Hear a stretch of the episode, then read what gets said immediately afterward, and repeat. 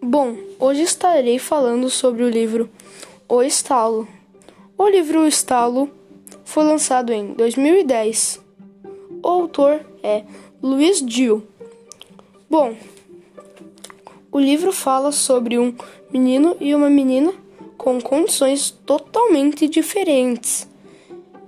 O menino rico e a menina pobre. Os dois estão debaixo de um prédio que caiu. Eles ficam lá com esperanças que alguém salve eles. E os dois quase não conseguem se mexer. E agora convido vocês a embarcar nesta grande aventura. Isso foi um pouco do livro O Estalo.